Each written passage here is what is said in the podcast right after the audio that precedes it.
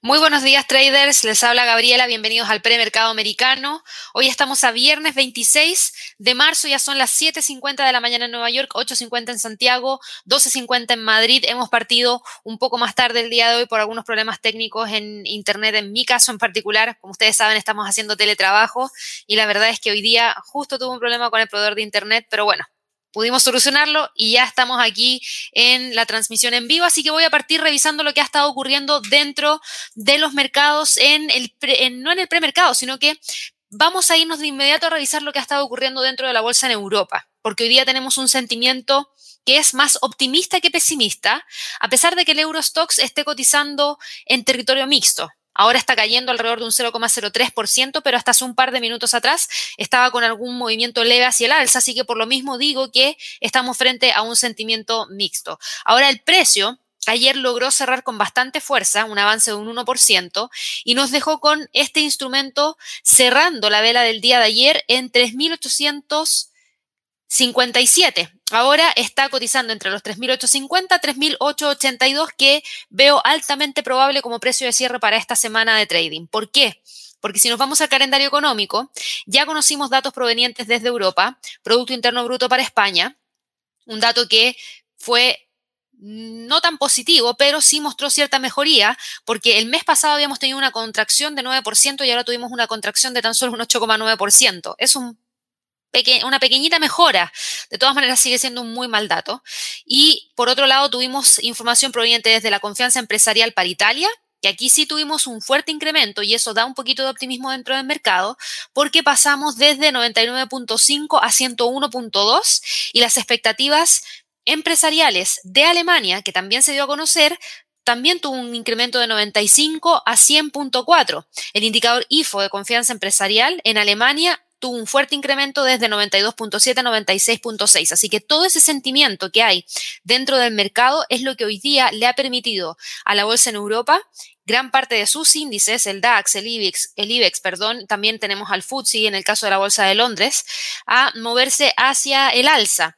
Tuvimos la cumbre de líderes de la Unión Europea, una cumbre extraordinaria a raíz de la pandemia. Así que eso ha generado también algo de movimiento porque durante la jornada del día de hoy los líderes expresaron su frustración por el enorme déficit que hay hoy en día en la entrega de las vacunas que fueron contratadas de AstraZeneca. Y esto también hay que entenderlo en qué sentido, en que ya tienen una tercera ola que se ha estado extendiendo por toda Europa y los programas de inoculación van bastante atrasados, van muy atrasados con respecto al Reino Unido, van muy atrasados con respecto a Estados Unidos y por lo mismo advirtieron que se van a empezar a bloquear las exportaciones de vacunas de la empresa británico-sueca hasta que entregue las vacunas que prometió a la Unión Europea. La presidenta de la Comisión Europea, Ursula von der Leyen, dijo que tienen y quieren explicar a sus ciudadanos europeos que reciben una parte justa y un trato justo y la verdad es que hoy en día ellos sienten que no están siendo tratados justamente y por lo mismo van a empezar a bloquear las exportaciones de AstraZeneca. Así que Vamos a ver qué es lo que ocurre, pero eso genera algo de optimismo dentro del mercado. Tenemos este tema que podría ayudarlos a tratar de contener los contagios.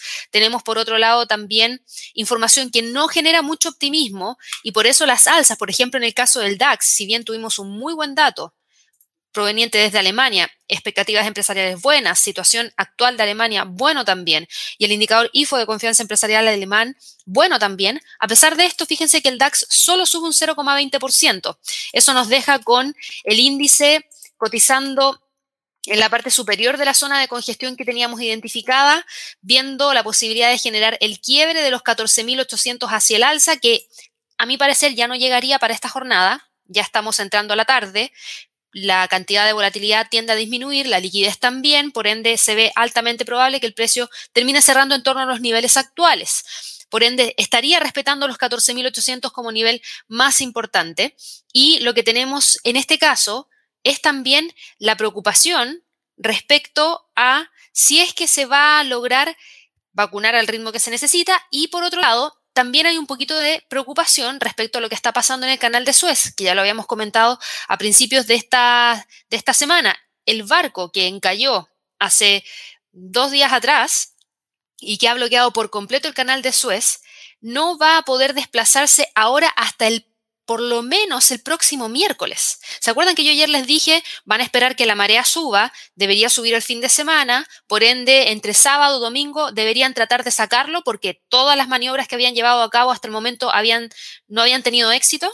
Bueno, ahora acaban de informar que podría estar por lo menos hasta el día miércoles de la próxima semana, según personas que conocen bastante acerca de este tema. Y este cierre, el más largo de lo previsto, de una de las rutas marítimas más importantes del mundo, va a interrumpir las cadenas mundiales de suministro de todo tipo de productos, que era lo que yo les mencionaba ayer, desde cereales hasta automóviles, hasta café, animales vivos, petróleo, un montón de otras cosas más.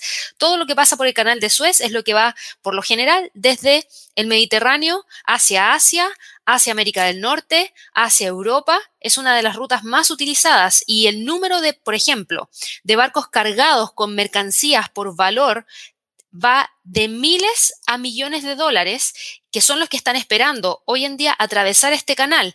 Y eso había sido un número de 100 en una primera instancia y ese número ahora ha aumentado a 300.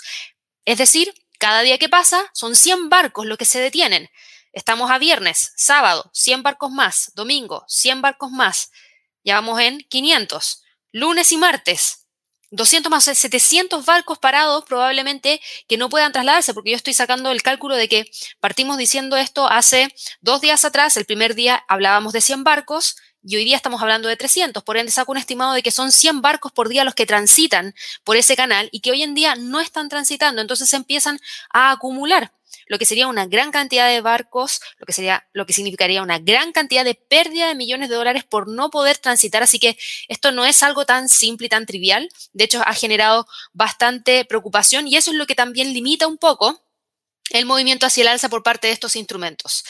Tuvimos, eh, bueno, ya los niveles están claritos para el DAX. Creo que el nivel más importante es el que está testeando ahora en 14.757 un 50% de una expansión de Fibonacci, así que es muy probable que el precio trate de cerrar esta jornada de trading entre los, los 14.800 y los 14.600. Para el IBEX de España, el IBEX está tratando de moverse hacia el alza, buscando el quiebre de la línea de tendencia bajista que trae desde el 15 de marzo.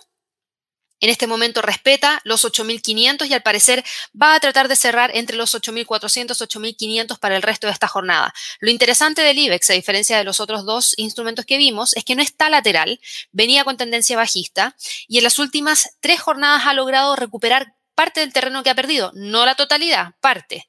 Y lo más importante es que hoy día está testeando la línea de tendencia hacia la baja. Por ende, si hoy día cierra por debajo de los 8.500 o en torno a los 8.500, todavía se mantendría la línea de tendencia bajista y tendríamos que esperar y ver que efectivamente el día lunes, cuando abra nuevamente la bolsa en Europa, sea capaz de generar el quiebre y vaya a buscar ya los próximos niveles donde los próximos niveles se los dicto de inmediato. Vamos a quitar este Fibonacci que está acá, que ya está obsoleto, y vamos a trazar un Fibonacci de la caída, desde el máximo que tuvimos el 15 de marzo, mínimos que tuvimos el 23 de marzo, y fíjense que ese nivel de los 8.500 es justamente donde tenemos el 50% del, retroceso de Fibonacci. Por ende, si quiebra hacia el alza, el próximo nivel más importante estaría en 8.550. Vamos a tener que esperar y ver dónde cierra hoy día y cómo abre ya la próxima semana. Para el FTSE del Reino Unido, el FTSE sube alrededor de un 0,25%. Esto creo que sería más conveniente dejarlo de la siguiente manera. Esta podría ser la zona de congestión que tiene el instrumento prácticamente entre los 6.660 y los 6.800 como niveles más importantes. ¿Tiene techos en el medio? Sí. Y de hecho uno de los techos que tiene en el medio, deme un segundo, es este de acá. 8.740 como nivel más importante. Viene con una recuperación, pero hoy día se queda entre los 6.700 y los 6.740. Hemos tenido información proveniente desde el Reino Unido, hemos tenido datos provenientes desde el Reino Unido. Si nos vamos al calendario económico, conocimos las ventas minoristas y se van a dar cuenta que las ventas minoristas en términos generales estuvieron completamente en línea con lo que el mercado esperaba, quedar en un 2,1%. Si ustedes se fijan en las ventas minoristas subyacentes, Aquí tuvimos grandes incrementos porque el mercado esperaba una recuperación de tan solo un 1,9% y lo que tuvimos fue una cifra de un 2,4%. En términos anualizados, el dato ha ido cayendo y ahora está en base a la última publicación en menos 1,1%. A esto tenemos que añadir también información proveniente desde el Reino Unido. Hoy día tuvimos información proveniente desde el Banco de Inglaterra. El Banco de Inglaterra pidió hoy día a los prestamistas, es decir, a gran parte de los bancos, que proporcionen suficiente crédito a las empresas para que puedan superar la crisis mientras el gobierno cierra sus planes de garantía de préstamos de emergencia. Entonces hicieron un llamado eh, diciendo lo siguiente, a los bancos les interesa seguir apoyando a las empresas viables y productivas en lugar de tratar de defender los ratios de capital recortando los préstamos, lo que debería tener un efecto adverso a la economía y por lo tanto podría tener un efecto negativo aún mayor en los ratios de capital de los bancos. O sea, ellos le están diciendo, si tú no prestas dinero, la economía no se va a recuperar. Si no se recupera, la gente que hoy en día no te está pagando los préstamos, menos te las va a pagar porque no van a tener trabajo. Ese es el juego de palabras que están diciendo en base a estas declaraciones y por lo mismo les están diciendo, por favor, presten el capital. No se preocupen ahora mismo del ratio, preocúpense del ratio futuro, porque si no cambiamos la situación actual, el ratio futuro es el que se va a ver dañado, no solamente el de ahora, sino que el del futuro también. En cambio, si prestan capital, el ratio de ahora se va a ver un poco dañado, pero el del futuro debería mejorar. Eso es en, análisis general. Y el gobierno británico tiene previsto cerrar este mes los planes de préstamos de emergencia a nuevas solicitudes. El Comité de Política Financiera del Banco de Inglaterra dijo, recuerden, a final de su reunión del mes de marzo, la que tuvimos hace la semana pasada, que los bancos tenían reservas de capital lo suficientemente grandes como para poder absorber pérdidas grandes sin tener que dejar de prestar. Ellos analizaron toda esa información, esa información es la que le entregan a ellos, ellos realizan pruebas de, este, de estrés, entre otras cosas más, y consideran que hay espacio para que sigan prestando. Así que por lo mismo, ellos los llaman a que trabajen de una manera un poquito más flexible, para que de esa manera también los que hoy en día son deudores puedan pagar a futuro y no se queden como una deuda incobrable que nunca se va a poder pagar. En cambio, cuando uno da algún tipo de flexibilidad, en la mayoría de los casos se termina pagando la deuda. Así que eso es lo que también solicitan. Y la verdad es que este llamado es bastante importante porque se ve que hay una preponderancia por parte del Banco de Inglaterra a buscar reactivar la economía a como de lugar, tratando de inyectar capital a través del programa que tienen de QE, de compra de activos, tratando de generar eh, la tasa de interés, mantenerla, perdón, en niveles bajos, tratando de incentivar que los bancos vayan y presten capital tratando de vacunar lo más rápido posible, y esto no tiene que ver con el Banco de Inglaterra, esto tiene que ver con el gobierno, para que de esa manera rápidamente se vaya a eh, reactivar la economía. Están muy preocupados de lo que está pasando en Europa con la tercera ola y por lo mismo el Reino Unido prohibió todos los viajes hacia el extranjero hasta el 17 de mayo de este año. Así que están enfocados en tratar de recuperar lo que tienen en su isla. Así que, que no es una isla pequeña, es bastante grande, pero ellos tienen esa gracia de que pueden cerrarse, pueden cerrarse por completo, a diferencia de países como Francia, Italia, que están interconectados y que obviamente como funcionan como una gran eh, unidad, es más difícil poder controlar quién sale, quién entra, etc. El Reino Unido solamente va a permitir viajes al extranjero para personas que vayan de trabajo, por ejemplo, a la Unión Europea por temas de salud y por temas de educación. Nada más que eso, iban a tener que justificarlo, obviamente. Así que bueno, a raíz de eso, el FTSE se mueve hoy día hacia el alza un 0,20% y probablemente termine cerrando esta jornada entre los 6.700 y los 6.739. Para el premercado en Estados Unidos, fíjense en lo siguiente, tenemos un premercado mixto.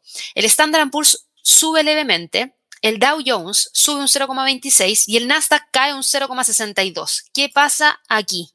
¿Qué pasa en el Nasdaq? Porque las caídas del Nasdaq son las que presionan al Standard Poor's hacia la baja. Es el sector tecnológico el que está dañando el rendimiento del Standard Poor's en estas primeras horas del premercado. Y esto tiene que ver con información que hemos conocido el día de hoy, que es un tema que hemos venido hablando ya más desde hace más de un mes, yo diría dos meses, el tiempo pasa tan rápido que a veces se me olvida, pero yo creo que alrededor de dos meses, porque la escasez mundial de semiconductores sigue en el punto de mira. ¿Por qué? Porque ya lo había anunciado Apple, que eso le iba a afectar a sus ventas. Ya anunció también algunas empresas, eh, como por ejemplo Samsung, también habíamos visto a AMD preocupado por este tema, también habíamos visto a todos aquellos que venden teléfonos celulares, computadores, procesadores, entre otras cosas más. Y hoy día lo que hemos conocido fue una noticia proveniente desde NIO. NIO la estuvimos viendo ayer. Es una acción que estuvimos revisando y que venía bastante dañada.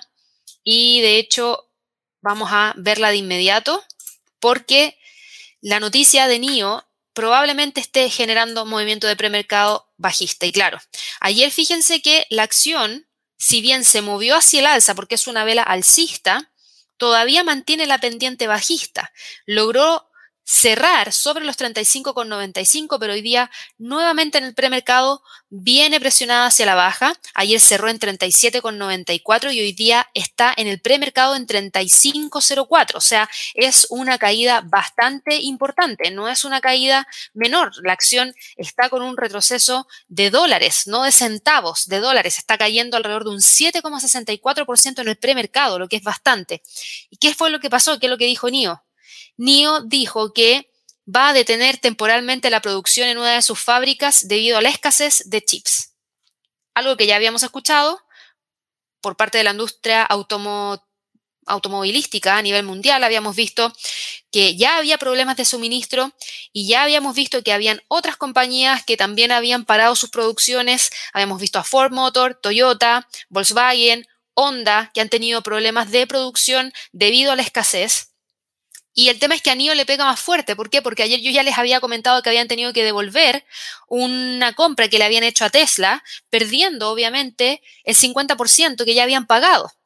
Entonces, eso obviamente genera solamente presión bajista para NIO y por eso hoy día cae alrededor de un 7%. Y como próximos niveles, que no lo quiero dejar de mencionar, como próximos niveles podría ir a buscar los 34.55 y luego de eso mucho ojo con los mínimos que tuvimos el 5 de marzo en torno a los 32.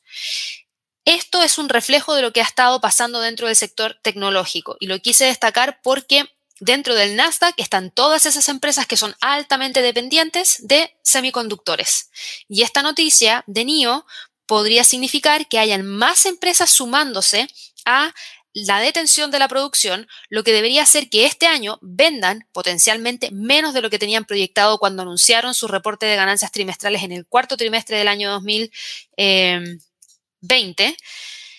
Por ende, esto podría generar que todas las proyecciones para este año 2021 sean más bajistas de lo que el mercado esperaba. Y eso genera presión hacia la baja por parte del Nasdaq, que hoy día retrocede un 0,66% y busca el nivel de soporte que está acá en 12.700 como primer nivel. Luego de eso, si el precio es capaz de quebrar, podría ir a buscar el siguiente nivel en la zona que está acá arriba en 12.600. Eso sería por debajo de la línea de tendencia hacia el alza Vamos a eliminar esto porque está obsoleto. De hecho, no la vamos a eliminar, la vamos a ajustar. Esta es la línea de tendencia bajista y esta línea de tendencia hacia el alza que está acá es una línea de tendencia que respeta y trae, fíjense desde cuándo, y por eso es tan importante hoy día monitorear el precio del Nasdaq, porque esta línea de tendencia hacia el alza la trae desde junio del 2020. Y si llega a generar un quiebre de esa línea de tendencia hacia el alza, confirma la ruptura de la media móvil de 100 y nos dejaría con el precio moviéndose dentro de esta zona. Ahora, fíjense que esto ya lo hizo en el pasado y rápidamente volvió a retornar hacia el alza. Por ende, hay que estar muy atentos a falsos rompimientos también. Y esto es lo que ha generado el movimiento bajista dentro del Standard Poor's porque fíjense que el Nasdaq sigue presionando hacia abajo. Todavía no ha abierto la bolsa en Estados Unidos, todavía nos falta que abra y veamos cómo absorbe este sentimiento hacia la baja que trae el premercado las primeras horas o los primeros minutos tras la apertura.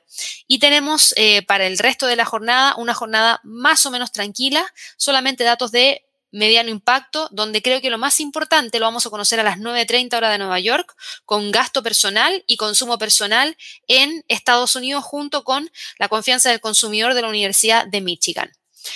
El Standard Poor's, por otro lado, está cotizando en torno a los 3.918, va con el precio todavía moviéndose dentro de esta zona de congestión entre los 3.900 y los 3.966, ya saliendo desde esta línea de tendencia bajista. Así que la vamos a eliminar, pero la zona de congestión se mantiene. Y de hecho algunos podrían incluso generar una extensión de esa zona de congestión hacia los 3.867. ¿Por qué? Porque ya tenemos dos toques en torno a ese nivel que se han respetado y como el mercado está más volátil, podríamos ampliar la zona ante cualquier movimiento que sea de esta envergadura. Ahora, hoy día la vela es doji, es una vela mixta que muestra incertidumbre, que no logra definir si debería continuar subiendo o cayendo. Y si es que el mercado no genera mayor volatilidad, debería estar tratando de cerrar esta jornada en torno a los 3.900 puntos. El Dow Jones, por otro lado, a diferencia de los otros dos índices, sigue subiendo. ¿Y por qué pasa esto? Esto pasa porque el Dow Jones no está tan expuesto, número uno, al sector tecnológico y por otro lado hay otros instrumentos que hoy en día en el premercado están teniendo un fuerte movimiento hacia el alza. Los grandes bancos, JP Morgan, Bank of America, Wells Fargo, Citigroup, Goldman Sachs, Morgan Stanley estaban subiendo entre un 0,6 y un 1,8% en las primeras operaciones de premercado, que asumo que han continuado subiendo y por lo mismo el Dow Jones sigue presionando hacia el alza. Ahora, el Dow Jones logró ya quebrar esta línea de tendencia bajista, así que la mandamos para la casa. Tenemos estos niveles marcados con puntitos que los voy a dejar mejor con una, un rectángulo para que así sea más fácil de visualizar, que es este de acá. Y esa es la zona en la cual se viene moviendo el precio del instrumento por lo menos desde el día 12 de marzo. Por ende, hoy día, que va con movimiento importante hacia el alza y busca quebrar los 32.800, si continúa con el movimiento alcista, la próxima resistencia la tienen los 33.000. ¿Eso significa que vamos a tener continuidad de alza? No necesariamente, porque estamos dentro de una zona que, si bien no es lateral al 100%, podría empezar a formarse una lateralidad ante toda la volatilidad que hemos tenido en los últimos días y que podría continuar la próxima semana si es que, por ejemplo, el tema del canal de Suez no se soluciona el próximo miércoles. Eso también hay que tenerlo presente. Por otro lado, también hay otras acciones que están dentro de la composición del Dow Jones que se mueven hacia el alza. Tenemos eh, acciones ligadas al sector de la, energía, no recuerdo si era Chevron o ExxonMobil, pero estas están con movimientos hacia el alza a raíz del movimiento hacia el alza que está teniendo el petróleo. Ya lo voy a revisar, pero eso es lo que ha ayudado a que repunte. También tenemos la siguiente información. Recuerden que tuvimos unas propuestas por parte de Joe Biden para poder tratar de sobrellevar las alzas en los contagios a nivel local en Estados Unidos. Y él se propuso entregar este paquete de estímulos donde los 1,9 billones, gran parte de esos 1,9 billones de dólares iban hacia el programa de vacunación. Joe Biden estableció un objetivo el día de ayer en la noche de administrar 200 millones de dosis de la vacuna para finales de abril. ¿Por qué? Porque ahí cumple 100 días de su mandato y él quiere llegar a ese número en los primeros 100 días de su mandato, lo que es algo bastante fuerte. ¿Por qué? Porque eso los dejaría con una gran cantidad de población vacunada. Eh, recuerden que Europa sigue todavía con bastante retraso y esto ayudaría a que Estados Unidos se despegue aún más del resto de las otras economías. Así que eso sería interesante. Ahora, lamentablemente, la pandemia al parecer está muy lejos de terminar. Siguen habiendo muchas cifras de contagio. Ayer se registraron 733 mil casos, el nivel más alto desde mediados de enero. Eh, lamentablemente en Brasil hay muchos fallecidos, así que ahí hay que prestar también atención un poquito. Vamos a ver qué es lo que pasa, esperemos que esto pase pronto. La verdad es que se extraña la rutina normal, eh, no tener que pedir permiso para poder salir y estar un poco más tranquilos al aire libre. Pero bueno, en el caso del Dow Jones, tenemos al precio cotizando en torno a los 32.800 y lo más importante hoy día es ver si quiebra o no los 32.800. Si lo hace, 33.000, de lo contrario, estaría cerrando entre los 32.600, 32.800. Para el mercado de divisas, el dólar, como había en el premercado un mayor movimiento hacia el alza que hacia la baja, y dado que el Dow Jones sigue moviéndose hacia arriba, tenemos un movimiento leve hacia la baja del dólar. ¿Y por qué leve? Porque por un lado tenemos al Dow Jones subiendo y por otro lado tenemos al sector tecnológico presionando muy fuerte hacia la baja. Y eso hace que el dólar se mueva con esta incertidumbre que nos deja con esta vela. Cuerpo pequeñito, una pequeña mecha en la parte inferior que muestra que había fuerza para que continuase subiendo, pero en estos últimos minutos, mientras más ha caído el Nasdaq, también hemos visto que este instrumento ha tratado de limitar las caídas que tenían, es decir, se recuperó de las caídas y en algún momento incluso podría llegar a quedar positivo si es que se profundizan. Así que en este momento está dando la pelea en torno a los 11.88, de continuar con el alza podría llegar hacia los 11.90, la tendencia alcista se mantiene y dado que hoy día se mueve levemente hacia la baja, tenemos al euro dólar ganando terreno de a poquitito, sin cambio de tendencia. La tendencia sigue siendo muy marcada hacia la baja para el euro dólar. Este es un respiro, netamente un respiro, una corrección de las caídas, y eso nos permite decir que el precio estaría respetando en este momento los 1.17,50, que es el nivel de soporte que hasta el momento mantiene.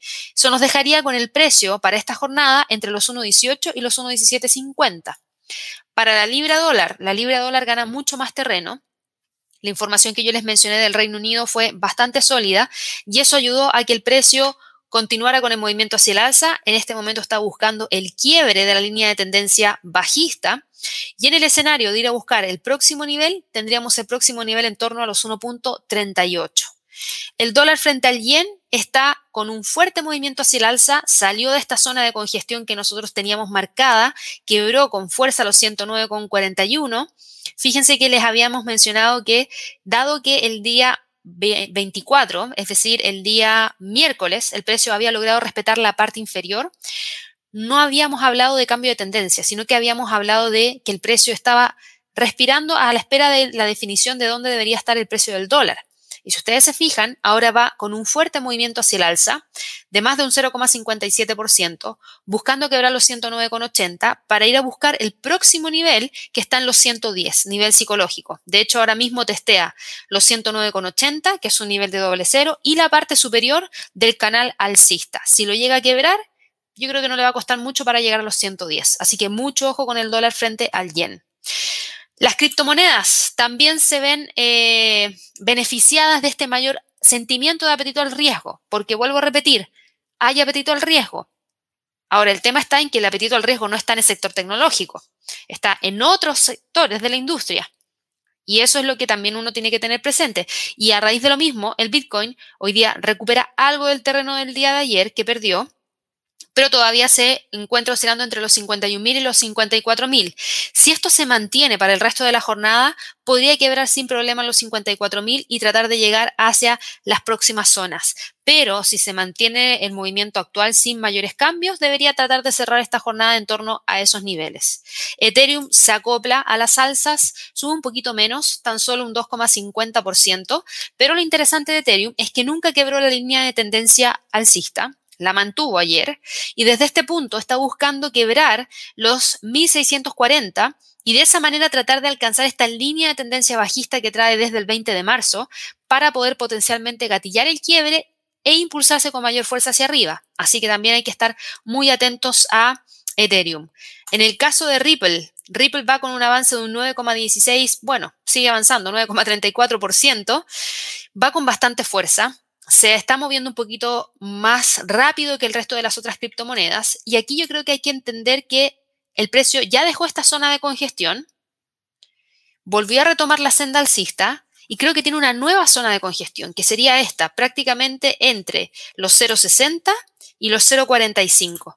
¿Por qué? Porque ya llevamos una, dos, tres, de hecho desde acá, desde ahí es que tenemos al precio metido dentro de esta zona que es un rango bastante amplio y hoy día va con mucha fuerza hacia arriba y lo más importante es ver que logre generar el quiebre de esta pequeña línea de tendencia hacia la baja con un precio de cierre. Vamos a ir a un gráfico diario para, de una hora perdón, para que lo vean mejor. Pero aquí en el gráfico de una hora no tenemos la mecha que tenía ahí. Son estas dos mechas a ver, denme un segundo porque eso es lo único que veo de mecha. Entonces ya la quebró. La línea de tendencia bajista ya la quebró. Perdón, ya la quebró eh, hace un par de minutos atrás. Y eso obviamente gatilla el movimiento hacia el alza. Fíjense que hay una pequeña detención en torno a los 0,56. Así que aquí es donde vamos a tener que seguir monitoreando cómo se da la fluctuación de este instrumento y estén muy atentos al fin de semana. Recuerden que el fin de semana eh, hay bastante volatilidad en las criptomonedas, así que ahí hay que también prestar mucha atención, pero hasta el momento se ve que viene con fuerza Ripple para ir a buscar el quiebre de los niveles en torno a los 0,58, quizás llegar hacia los 0,60 porque mantiene esta línea de tendencia alcista de más corto plazo. Estamos hablando aquí desde el 24 a las 10 de la noche, pasando por los mínimos del día 25 a las 1 de la tarde. ¿Qué pasa con el mercado de las materias primas, el petróleo, con este tema del canal de Suez? Fíjense en el gráfico diario, se van a dar cuenta que el precio ayer no cerró dentro de esta zona, terminó cerrando en un precio de cierre de 58,32 por debajo de los 59 dólares por barril y nos dejó con este instrumento con una línea de tendencia que va bien marcada hacia la baja. El precio está moviéndose, yo diría que ahora dentro de los siguientes niveles, entre los 62 y los 57.50, pero con mayor presión bajista. El alza del día de hoy de 2,57% viene a raíz del canal de Suez, pero no es tan fuerte el movimiento hacia el alza porque el tema de la pandemia sí impacta, los confinamientos que se han extendido sí impacta, las restricciones a los viajes hacia el extranjero sí impactan a la demanda del petróleo hacia la baja lamentablemente. Y eso es lo que no permite que el precio en este momento se dispare con fuerza por todo esto que está pasando en el canal de Suez. Si la historia fuera distinta, si nosotros estuviéramos con apertura total de la economía, si estuviéramos sin esta pandemia y tenemos ese encallamiento en el canal de Suez, créanme que el movimiento hacia el alza del petróleo debería ser muy fuerte. Pero no está pasando hoy en día ese movimiento tan fuerte porque tenemos un montón de países que están con confinamiento, tenemos un montón de países que están con reducción en la movilidad y un montón de países que han empezado a prohibir viajes hacia el extranjero, no solamente el Reino Unido, acá en Latinoamérica, Argentina bloqueó todos los viajes hacia Chile, Brasil y no recuerdo qué otro país más, pero sí recuerdo que a nosotros nos dejó fuera y también a Brasil. Y cómo no, si los casos han estado aumentando, está bien que hagan eso, creo yo. Quizás un poquito de... es, la, es la medida que tienen para poder controlarlo, así que uno no, es experto como para poder juzgar las medidas, ellos sabrán lo que están haciendo. Y en este momento eso presiona hacia la baja a la demanda, de todas maneras. Y por eso hoy día tenemos este movimiento tan pequeñito hacia arriba. Creo que para el resto de la jornada, si continúa con el movimiento alcista, podría tratar de cerrar en torno a los 60, pero no se ve con mucha fuerza como para que llegue a los 62. Quizás hacia los 61, pero no sobre los 62 y se ve altamente probable que esté cerrando en torno a los 60. Para el oro, a pesar de toda la incertidumbre que hay dentro del mercado, el oro sigue sin definir, está con un retroceso de 0,04%, por ende yo me atrevería a decir que está completamente neutro hoy día, sin mayor presión y probablemente tratando de cerrar esta semana de trading entre los 1734, 1735 y los 1720. Así que bueno, con eso finalizamos ya la revisión de los mercados. Voy a ir de inmediato a las preguntas. Antes de ir a las preguntas, antes de ir a las preguntas, ayer tuvimos el Trading Day. Muchas gracias a todas aquellas personas que participaron. Y quiero anunciarles lo siguiente. Vamos a tener a fin del próximo mes un bootcamp. Un bootcamp es un entrenamiento intensivo, pero en esta oportunidad lo vamos a hacer solamente enfocado en un instrumento, el Bitcoin. Nos han preguntado a más no poder del Bitcoin y la verdad es que creemos que hay temas que ustedes tienen que manejar para que entiendan cómo funciona no solamente las criptodivisas, sino que en específico el Bitcoin. De hecho, los temas que vamos a hablar son bastante importantes. Vamos a hablar de las diferencias entre la descentralización versus la centralización, cómo funciona el blockchain, cómo funciona el minado y la oferta de criptomonedas, qué es el Bitcoin y sus hard forks, qué es el Bitcoin Cash, qué es el Bitcoin Call, eh, perdón, Gold, cómo funcionan, cuál es, eh, hacia dónde van sus proyecciones. El miércoles vamos a estar hablando de un diseño de una estrategia enfocada 100% en Bitcoin, herramientas para manejar el riesgo porque es un mercado bastante volátil, sobre todo el Bitcoin que tiene bastante volatilidad, y las técnicas para controlar las emociones ante la volatilidad. Y cerramos el día jueves con proyecciones para el Bitcoin. ¿Qué variables impactan en la variación del precio del Bitcoin? ¿Qué proyecciones existen en el corto, mediano y largo plazo? Y si es que es atractivo o no incorporarlo dentro de un portafolio de inversión, porque esto ya se está ofreciendo dentro de portafolios de inversión de, por ejemplo, bancos como Goldman Sachs. Entonces la pregunta es, ¿es atractivo? ¿Debería tener algo de mi capital alocado en Bitcoin? Eso es lo que vamos a estar evaluando ese día, esos tres días, que es martes 27, miércoles 28 y jueves 29 de abril. Esto es un bootcamp van a tener acceso a estas tres sesiones en vivo, tres guías preparadas por tanto Javier y yo, eh, y van a tener también acceso a cinco días del Trading Room. Ahora, esto es un evento pagado, no es un evento gratuito, ya es un evento que tiene un costo de 100 dólares para aquellas personas que ya sean clientes nuestros porque están en las sesiones de Live Trading Room o eh, en Trading Coach, en programas de Trading Coach, o para aquellas personas que tengan cuenta real con brokers en convenio, van a poder acceder a un 30% de descuento. Y creo que hay una promoción especial para aquellas personas que abran alguna cuenta con algún broker antes de esa fecha o algún broker que esté en convenio para poder acceder gratuitamente. Eso sí, hay que confirmarlo. Yo estoy casi segura que sí, pero eh, si les interesa, avísenos, escríbanos a clientes para que de esa manera puedan participar, porque va a estar solamente enfocado en Bitcoin. Después vamos a tratar de ampliarlo y hacer algo similar para Ethereum, algo similar para Ripple, algo similar para otras criptomonedas que también nos piden bastante. Hay algunas que son muy nuevitas, entonces no hay mucha información, pero para esas que ya tienen bastante historia, sí es súper importante entender a fondo cómo funcionan para ver qué tanto futuro tienen. Recuerden, yo he visto muchas criptomonedas que han durado meses y ahí es donde uno tiene que tener precaución. ¿Por qué? Porque así como ingresan rápidamente, para poder ser operadas, rápidamente se van. Porque no tienen liquidez, porque no tienen volumen de transacción, porque finalmente se dan cuenta que la utilidad para la cual fueron diseñadas no era la, ideal, entonces la sacan. Y eso obviamente que es importante y por eso nosotros cuando revisamos criptomonedas revisamos las que tienen un poquito más de historia, siempre también añadimos nuevas, pero creo que es importante estas que ya han logrado permanecer en el tiempo. A eso es lo que voy. La permanencia en el tiempo no necesariamente quiere decir que vayan a tener un buen rendimiento, pero sí quiere decir que quizás si han, si han permanecido más de cinco años en el mercado, podrían durar cinco años más y no como aquellas que salen un mes y después de tres meses se van. Que estén muy bien y que tengan un excelente fin de semana. Nos vemos el lunes con todas las pilas recargadas, así que descansen mucho. Que estén muy bien. Hasta luego.